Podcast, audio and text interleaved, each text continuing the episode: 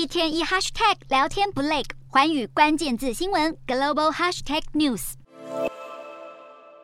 北韩近期接连发射飞弹挑衅，短短十二天就发射六次。六日下午更罕见出动八架战斗机和四架轰炸机，在靠近南韩的特别监视线进行实弹射击。南韩空军随即派出三十架 F 十五 K 战机升空对应，双方在空中持续对峙约一个小时。面对北韩射弹动作频频，南韩军方宣布七日起将与美军展开联合海上演习进行反制，预计雷根号航空母舰打击群也会参与。北韩四日试射的一枚飞弹直接飞越了日本上空，促使美国雷根号航舰打击群在本周和日韩军舰共同展开了三方飞弹防卫演习。北韩外务省因此透过官媒朝中社对雷根号重回朝鲜半岛表达不满，批评是对区域稳定的严重威胁。金正恩不顾国际舆论批评，一再朝东部海域试射飞弹。若局势持续升级，不排除接下来可能会进一步发射洲际飞弹，甚至实施第七次核子实验。对此，南韩总统尹锡悦和日本首相岸田文雄六日举行了二十五分钟的电话会谈，透露双方将尽速修复两国关系，并确认美日韩在军事上应加强合作，以应对北韩威胁。